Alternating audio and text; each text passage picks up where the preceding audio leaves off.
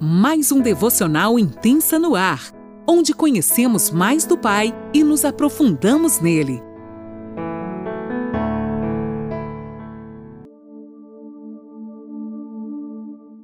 Bom dia! Mais uma terça-feira se inicia. Como é que você está nesta manhã de terça? Eu, Eliane Nola, falo de Criciúma, Santa Catarina. Que alegria de ter nesta manhã comigo como companhia. Gente, esse tema de hoje chega a borbulhar dentro de mim de alegria. Hoje nós vamos falar de um tema que eu posso dizer.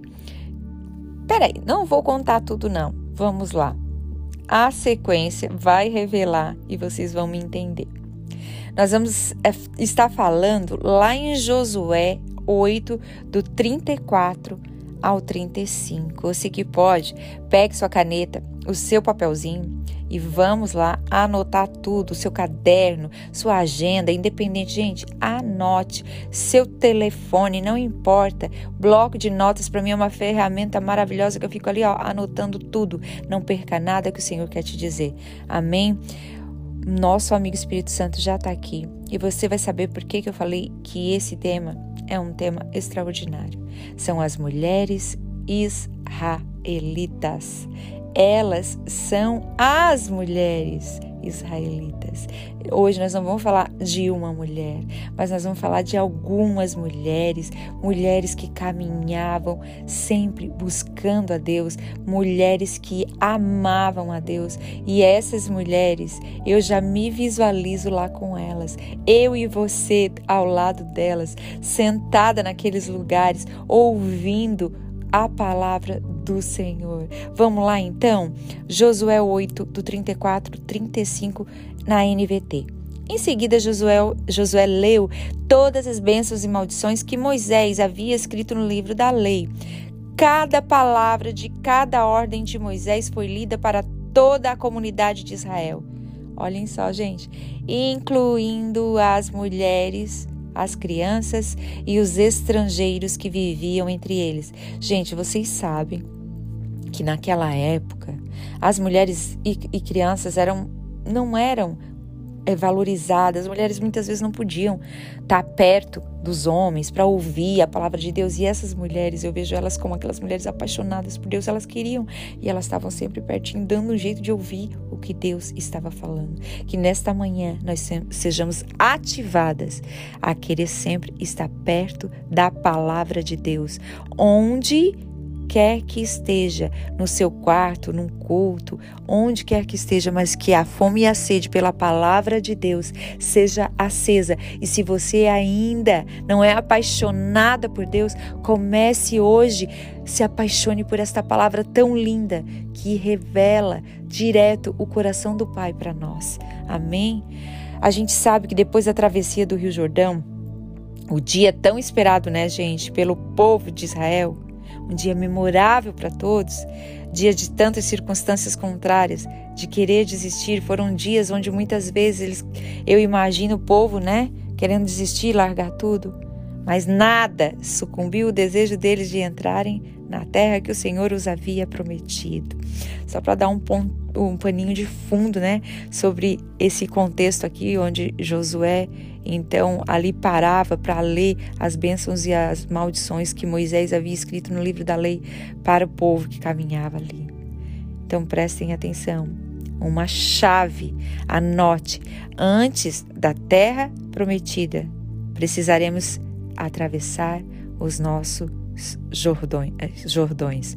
Antes da terra prometida, sempre precisaremos atravessar os nossos Jordões. Gente, vai dar vontade de desistir. A promessa do Senhor, por vezes, você nem está enxergando, sabe? Uma família restaurada, você não consegue ver, mas atravesse esse Jordão, esse deserto que você está passando, e você vai chegar assim na terra prometida que o Senhor prometeu para o teu coração. Os desafios sempre virão, mas não podemos nos afugentar de maneira nenhuma. O contrário. Os desafios vêm para que a gente possa enfrentar e romper em Deus. Não vá na força do seu braço, é em Deus. Sabiam que, mesmo depois de tantas vitórias, eles teriam ainda muitas guerras pela frente. Gente, às vezes a gente está aqui celebrando uma vitória, mas com certeza em breve vai vir uma guerra, uma luta para nós vencermos. Nós não podemos desanimar.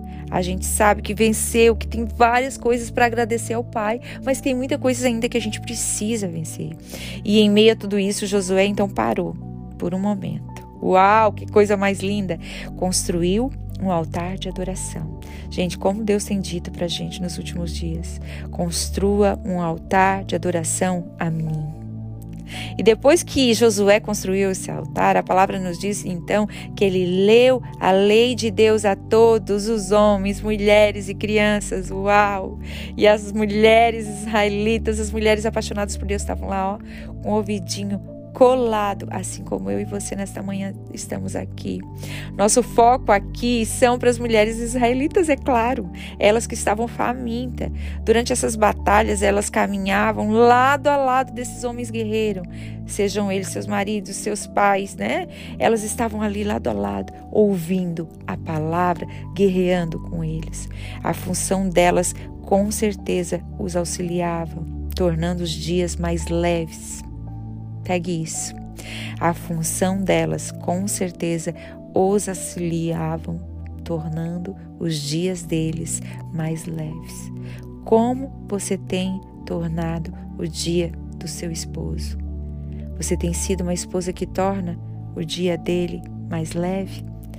Diante de tantos problemas e dificuldades do nosso cotidiano, nós devemos sim pegar esse exemplo e buscar agir diariamente como essas mulheres, cuidando, auxiliando em todos os aspectos dos nossos, os ajudando a viver o propósito do Senhor para as nossas vidas, com uma leveza verdadeira, da, verdadeira, uma, uma, uma beleza que vem de dentro, sabe? Aquela qualidade que a gente aprendeu outro dia, Ezer, uma auxiliadora, que é uma qualidade de quem, gente? Do Espírito Santo. Que nós possamos ser esta mulher. Deus não conecta apenas pessoas, ele conecta propósitos. Se o Senhor te conectou ao seu esposo, se o Senhor te conectou à sua esposa, ele tem um propósito para vocês viverem juntos nele. Compreenda e viva com clareza aquilo que o Senhor tem. Não pense que ele simplesmente conectou vocês dois, ah, era uma paixão vaciladora, poderia ser. Mas Deus tem um propósito muito maior. Ele tem um legado para que vocês deixem nesta terra. Notem que essas mulheres ficavam ali ouvindo a palavra de Deus ao lado dos seus. Uau, que coisa linda! Assim como elas, nós precisamos ler e meditar, degustar essa palavra que nos dá as diretrizes diárias, sabe? Assim, ir lá todo dia e perguntar olhar a palavra, Senhor, me dá uma direção, não ficar ouvindo vozes, vozes, opiniões alheias. Não, busque uma palavra, uma direção do Senhor. Por vezes a gente precisa de conselho, sim. Eu sempre falo isso quando eu aconselho alguém. Eu vou te clarear, trazer luz à palavra, mas a direção você vai pedir para o Espírito Santo.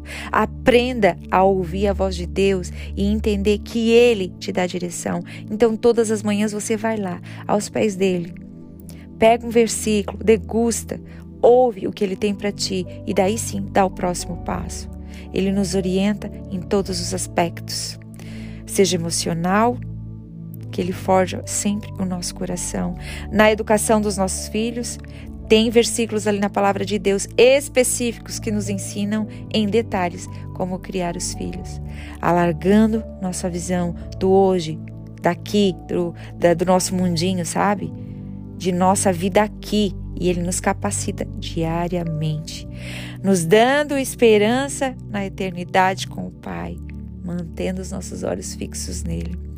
Por fim, gente, eu quero te encorajar nesta manhã, antes de iniciar o teu dia. Pare por, por um momento. Antes de qualquer coisa, pare e olhe para o Senhor. Peça a Ele a direção para o seu dia. Pegue a palavra do Senhor, medite em cada detalhe. Pare só um pouquinho, respire fundo. Você anda tão agitada, Marta.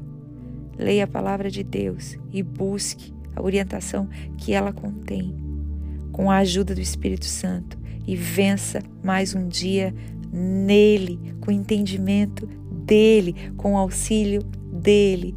Amém? Você é uma mulher, um homem apaixonado por Deus. Vença seus limites no Pai, sem a força dos teus braços. Você está ali muitas vezes achando que não consegue vencer porque você não entregou totalmente sua dependência no coração do Pai. Escolha nesta manhã ouvir uma direção dele e não mais tenta vencer as suas limitações na força dos seus braços. Lembre-se, a, graça dele nos é suficiente. Amém. Deus te abençoe. Um ótimo dia.